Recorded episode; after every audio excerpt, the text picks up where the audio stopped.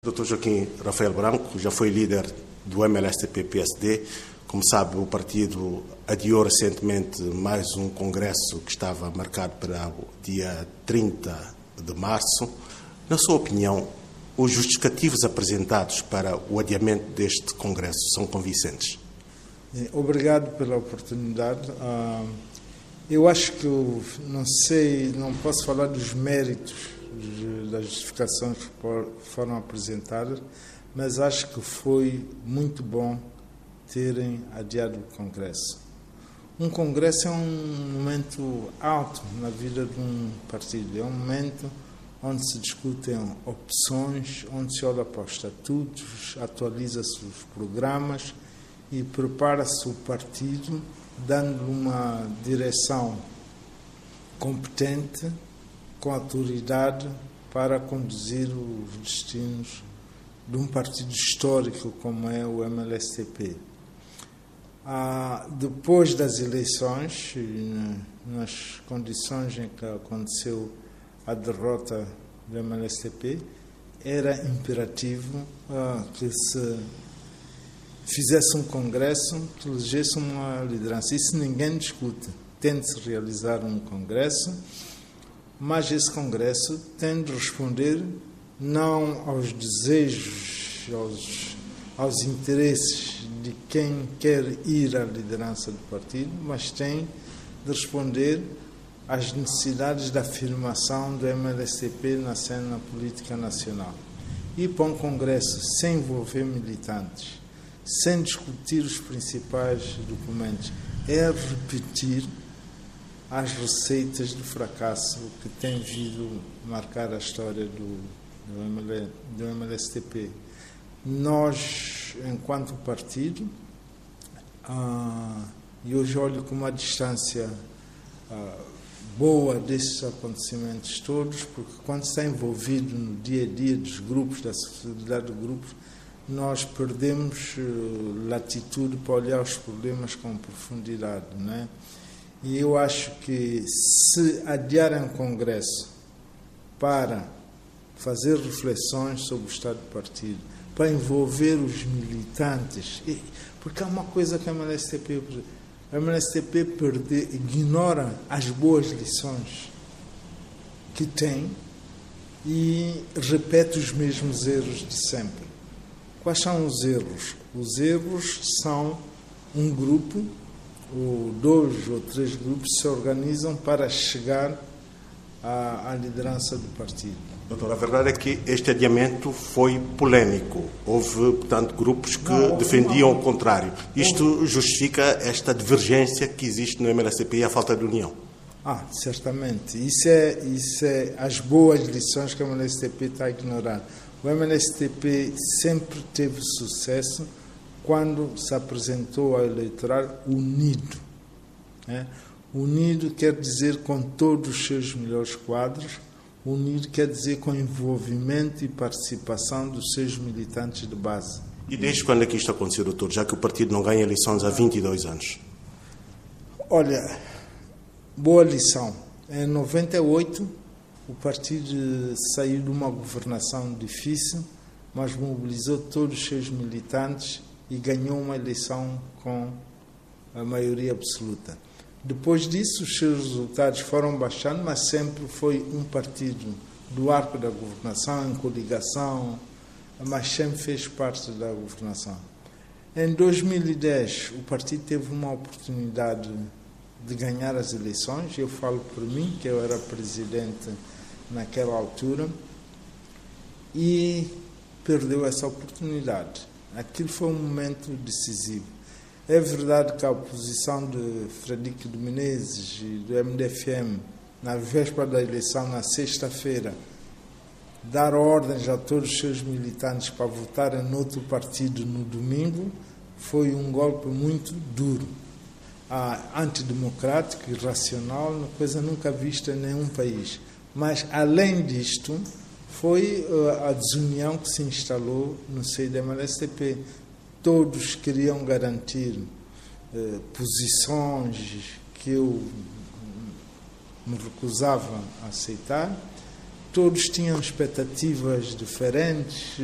Uns pensavam que se ganhasse eleições ia ficar eh, candidatar-me a presidente da República, coisa que nunca teve, coisa para deixar o Carlos Diniz ser primeiro-ministro. Enfim, houve uma série de erros que dividiram o partido numa semana crucial. A partir daí, olho para mais que os resultados, olha para o papel que o MLSTP tem exercido na nossa sociedade. Depois... O partido também tem muita dificuldade em eleger candidatos à presidência da República. Porquê?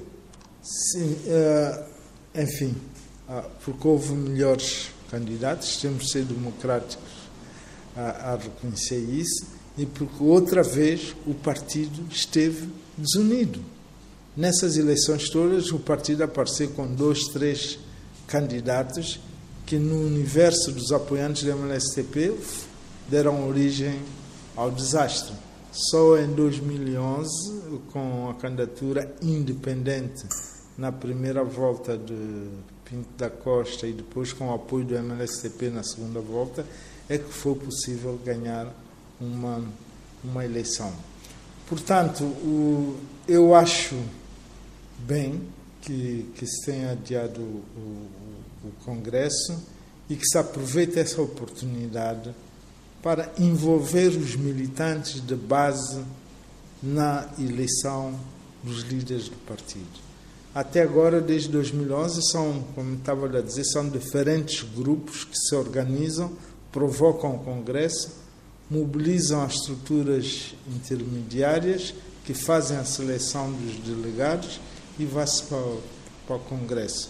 Isso é uma receita uh, que não dá resultados. Uh, Consegui-se alguma recuperação em 2018, mas isso, isso foi um engano um erro da direção do partido, pensou que tinha tido os resultados que teve por causa dos militantes do MLSTP. A contribuição da sociedade civil em 2018 foi muito importante e o partido ignorou isso, chegou ao poder e distribuiu outra vez os cargos pelos seus militantes que, que desejiam. E não estou a dizer cargos de direção, cargos até de diretor de uma escola isso, isso dividiu outra vez os militantes. O que é que provoca a divisão no MLSTP-PSD, uma divisão que tem levado o partido a fracos resultados eleitorais? São interesses muito particulares e, infelizmente, o MLSTP tem muitas mulheres, muitos homens com capacidade comprovada, quer academicamente, quer politicamente, quer administrativamente mas essas pessoas não têm, não reúnem os recursos. Quando eu estou a falar de recursos, estou a falar de recursos monetários para mobilizar aquelas estruturas intermédias para levarem os seus militantes ao Congresso. São interesses, eh, isso temos de ser muito claros nisso, são interesses do grupo ou pessoais é que criam a divisão. As pessoas diversos grupos unem-se para eleger um líder e quando esse líder não é capaz ou não tem possibilidade de satisfazer promessas ou compromissos que assumiu, esses mesmos estiveram juntos para eleger um líder, são esses mesmos que vão provocar a sua queda para formar outra coligação de grupos para chegar ao poder. A MLCP, enquanto persistir nessa via, ah, não vai conseguir, isso é uma pena, não só para o MLSTP, mas acho para a política santomense, porque o, o MLSTP tem marca nessa sociedade, com erros e tudo o que aconteceu, é, é um partido incontornável na, na, na sociedade santomense, mas está a perder relevância. E perde relevância porque não consegue eleger líderes credíveis, com capacidade de entender o mundo, entender o país e desenhar políticas uh, que respondam às necessidades do, de Santo Tomé e Príncipe. Doutor, Pinda Costa é um líder que ainda faz falta ao partido? É um líder que faz falta, uh, sobretudo em momentos como esse. Uh, é alguém que contribui com a sua experiência, ele tem um elevado capital de experiência, quer pela negativa, quer pela positiva, mas as contribuições, ele pode fazer contribuições positivas, no sentido de uma delas é, é lembrar é, insistir na necessidade desta ligação com com os, com os nossos militantes de base. É evidente que essa capacidade é limitada. Eh, ele não está ativo, ele tem pessoas que não perdoam alguns dos atos eh, praticados e isso limita a sua influência, mas eh, engana-se quem diga que o Pinto da Costa não tem influência no partido. Ele tem uma influência, eu diria, bastante significativa na vida do MLSTP-PSD. Os jovens do MLSTP-PSD dizem que o partido tem dificuldades em apostar nesta classe. O doutor subscreve esta afirmação? Não, eu, eu olho, eu olho para a vida do partido e questiono-me sobre uh, a eficácia, a, da atuação dos jovens no partido. É oportunidade, estamos à procura de oportunidade para quê? Oportunidade para servir o partido? Oportunidade para servir o país? Há muitos jovens com capacidade, isso é natural num país com a estrutura demográfica do nosso país, mas isso não é suficiente. Ah, ah, é próprio da, da juventude essa atitude de questionar o que está estabelecido, é próprio da, da juventude sonhar, mas é, tenta-se ter os pés no chão. E, e os jovens, muitos dos jovens é, que entraram para o partido deram um exemplo não muito positivo para outros jovens.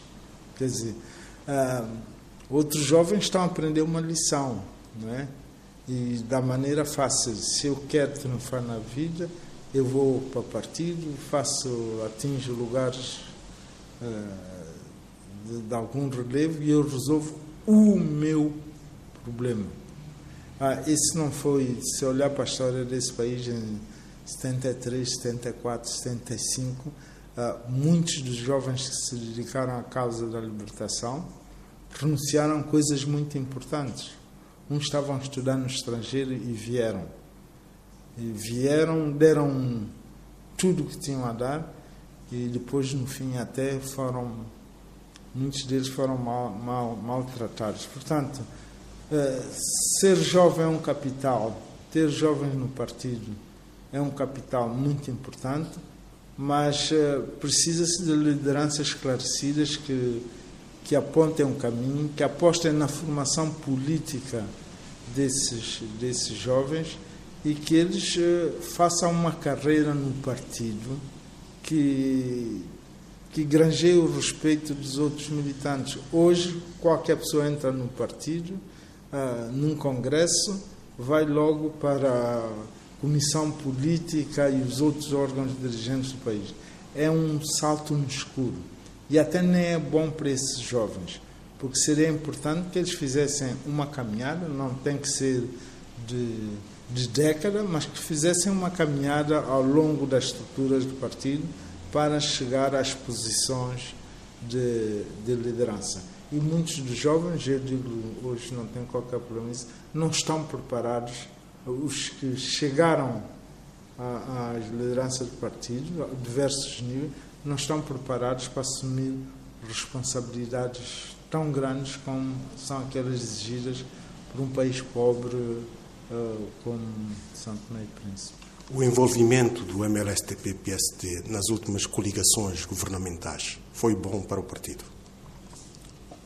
Bom, eu falo da última, não é? Da última foi necessário. Portanto, o MLSTP sozinho não tinha a, a maioria que lhe garantisse governar, tinha de coligar. O, a coligações em si não são mais. A, a, o resultado é, dessas governações. O, o, o, que pode ser mal, e nesse caso foi mal, foi a maneira como o partido assume o facto de ser um partido maioritário. É a maneira como o partido assume a condução da política do partido. E quando, um, quando se tem em coligação e não há uma linha clara, não há uma liderança que defina o que é prioritário, que, que práticas políticas são aceitáveis, ah, então nós, eh, nós caminhamos para o mal. Em 2008, eu cheguei ao governo com uma coligação e três meses depois eu estava demitir um importante ministro uh, uh, que fazia parte do outro partido da coligação. São esses sinais que, uh, que a sociedade precisa saber. A coligação não pode ser sinônimo de negócios conjuntos ou de práticas para benefício próprio. Mas a participação nessas coligações também fragilizaram o MLSTP no momento eleitoral? Eu não sei, porque em todos os casos, ah, quando foi o momento eleitoral, o partido foi o mais votado do que os outros membros da coligação, né? Num certo sentido, eu percebo a sua pergunta, num certo sentido, a, a participar em coligações, se não há uma liderança clara, a, descaracteriza a identidade do partido. Ele, ele não é visto como um partido com uma história, com uma linha, mas ele é visto como parte de um grupo que está no poder. E isto, nesse sentido, se é esse o sentido da sua pergunta, fragiliza o partido. Doutor Joaquim Rafael Branco, estaria disponível para voltar à liderança do MLSTB-PSD? Absolutamente não. Ah, eu já anunciei no, no partido que eu não quero estar envolvido nessa, nessas, eh, nessas práticas diárias. E, e, e todos isso mais uma vez eh, com risco, e tenho consciência do risco que é fazer afirmações tão categóricas, mas a minha vontade neste momento é estar fora, ah, mas não deixo de ser, não vou renunciar à condição de militante da MLSTP, a minha identidade política fez aí, e mais do que isso, eu não posso renunciar à, à necessidade de participar na política santomense. Mas a minha vontade da minha família, e das circunstâncias que eu vivo neste momento aconselham-me a manter-me distante, mas não inativo. Distante, eh, essas reuniões improdutivas, esses discursos vazios, eh, essa luta por interesses pequenos não fazem parte, nunca fizeram. Eu, se calhar, não soube resistir a isso, mas agora prefiro dar contribuições pontuais em função do mérito da causa que o partido está a defender, do que estar a defender tudo, a lutar por tudo, às vezes nem sei bem porquê. É, eu prefiro a situação de um militante que está preocupado não só com o partido, mas sobretudo com o país e que dá as contribuições à medida uh, das possibilidades e da justeza das causas que o partido uh, defender. Quais são as reformas, na sua opinião, que são necessárias no MLSTP para que o partido deixe esse ciclo de maus resultados eleitorais?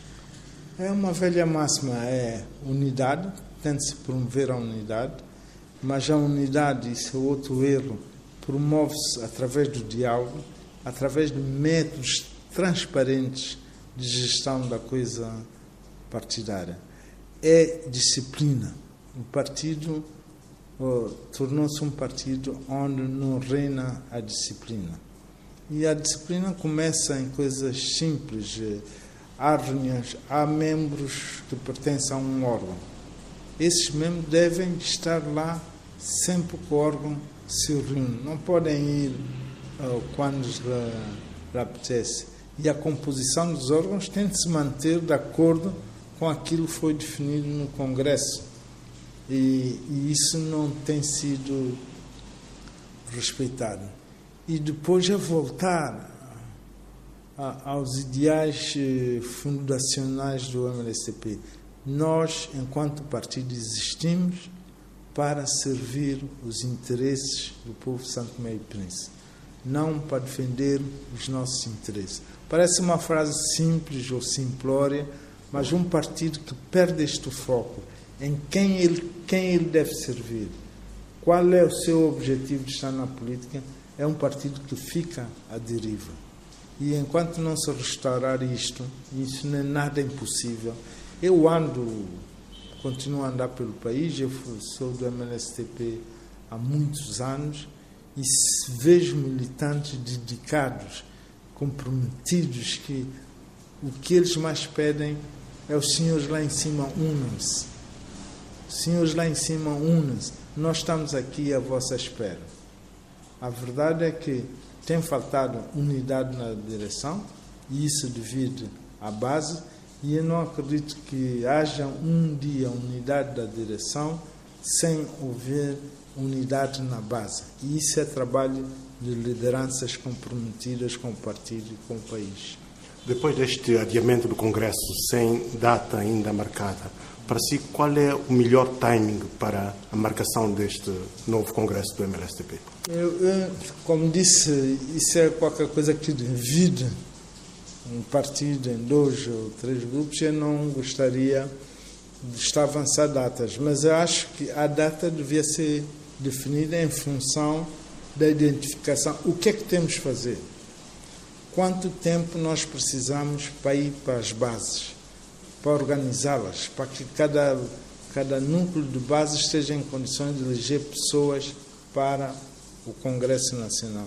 Quanto tempo é que precisamos para explicar o programa do partido. Você sabe que há muita gente que chega à direção do partido e não conhece o programa do próprio partido. Quanto tempo é que fazemos isso? Quanto tempo é que precisamos para dar à sociedade ah, indicações sobre qual é o rumo que nós pretendemos seguir em termos de nossa política econômica, nossa política social, nossa política cultural? Isso tem de ser feito. E em função disso, faz-se um calendário. É preciso dois meses, é preciso três meses, é preciso quatro. Eu, pessoalmente, acho que o Congresso deve ser feito no ano 2024.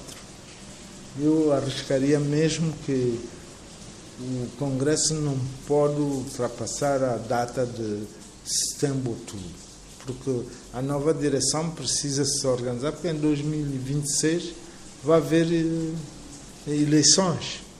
Eu creio para todos os órgãos. Todos os órgãos. Para todos os órgãos. legislativas e autárquicas.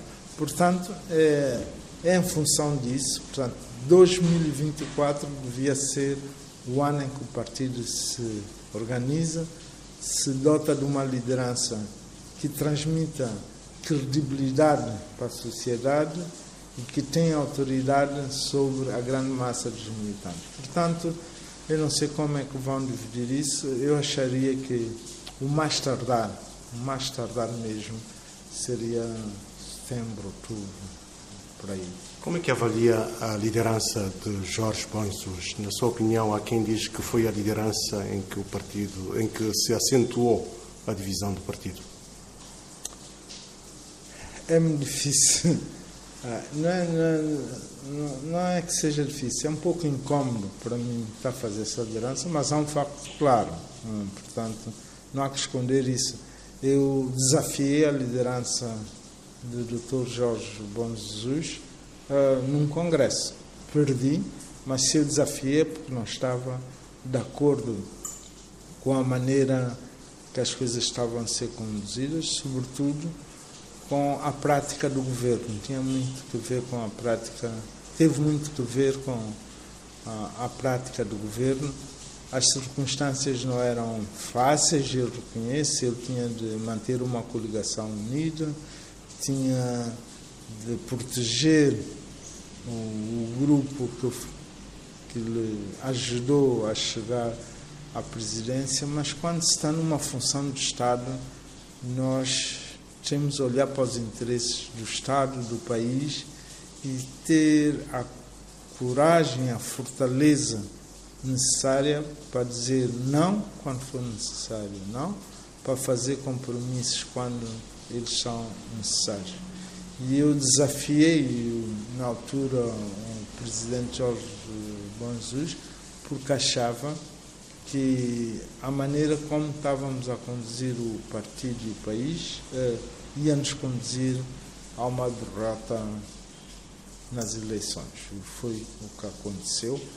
E uma das razões eh, principais foi esse fechamento sobre nós e ignorar a importante contribuição que a sociedade civil tinha dado para que a MNSP tivesse, naquele momento e nas circunstâncias em que se realizaram as eleições, um resultado, uh, o resultado que teve. Né? Ignorou-se isso, aprofundou-se a divisão no partido e mesmo após o Congresso uh, que ele ganhou, não vamos discutir o mérito, mas ele ganhou o Congresso, seria um momento de aprofundar a unidade. Tá?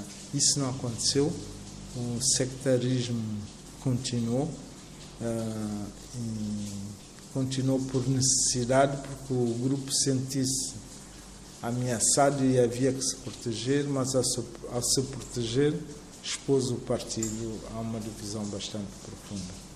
Olhando um pouco para o país no seu todo, como é que avalia o atual momento político em Santo Tomé e Príncipe? Acho que estamos mal. Estamos bastante mal. Ah, creio que precisávamos muito mais de algo.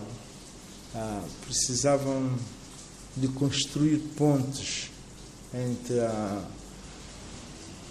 as lideranças do entre a liderança do partido do governo e os partidos com representação parlamentar, ah, precisamos um pouco mais de, de transparência na gestão e, e, precisamos praticar a tolerância ah, respeitando a lei.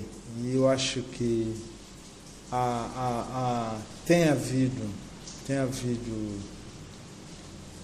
desrespeito por, por algumas regras muito fundamentais uh, na gestão de um, de, um, de um, Estado de direito democrático e eu não posso isentar a oposição dessa responsabilidade.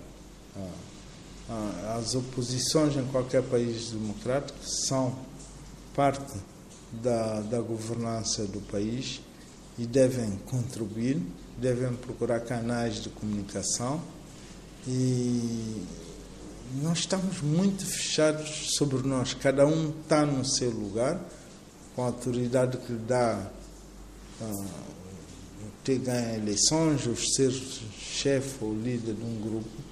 Mas isso é uma receita que, que condena o país, eh, porque Muitas das medidas eh, que são tomadas, e sou dizer, são medidas necessárias.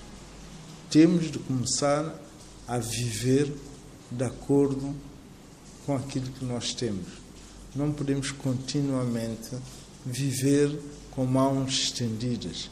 Precisamos de, de, de trazer o investimento privado para o país. Não temos internamente condições de, de fazer os investimentos necessários, agora então que nem temos capacidade de investimento público através de doações, diminuiu bastante.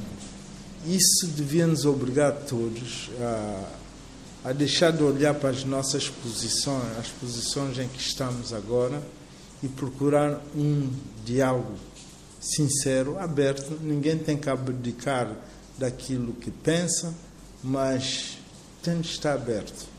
Ah, é isso que dá credibilidade a um país. Não é, não, não é o facto de, de poder fazer tudo. Nós olhamos à volta do, do nosso país, há países onde as lideranças podem fazer tudo e fazem, mas o país não se desenvolve. O país não se desenvolve.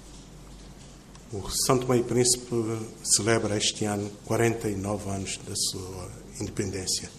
Sente alguma frustração pelo facto de ter sido um dos primeiros dirigentes do país que também durante muitos anos conduziu a política desse país? O ser humano é sempre um ser em, em permanente frustração mesmo quando conseguimos alguma. Na nossa vida pessoal, nós temos uma moto, passado algum tempo queremos um carro. Nós temos uma casa de um quarto, queremos ter uma casa de dois quartos. Essa frustração é num sentido positivo.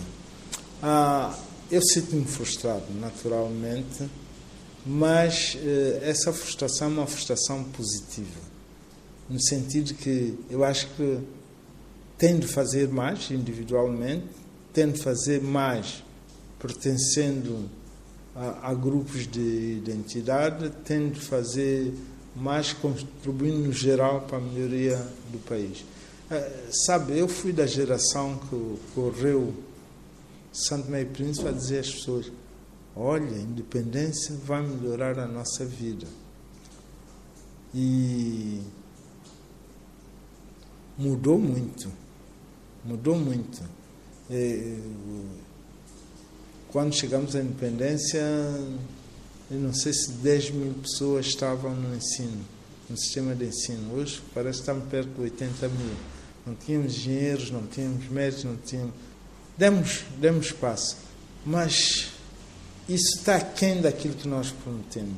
Quando vimos que o regime do Partido Único não resolvia os problemas, abrimos para a democracia. Outra vez, eu estive naquele de dizer, não, democracia agora vai permitir que todos façam, falem livremente, entram no partido, queiram, contribuam, não sei o quê. Democracia tem quantos anos? Uh, quase 30 30 e... Anos, quase não conseguimos. Então uma pessoa olha para isso e interroga-se: ah, valeu a pena?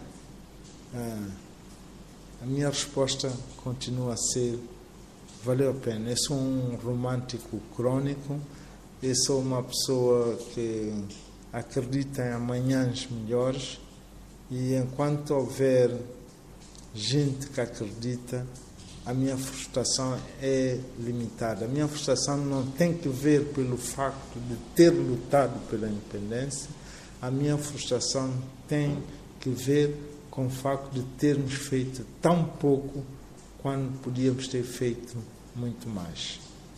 Dr. Joaquim Rafael Branco, muito obrigado por esta entrevista. Obrigado.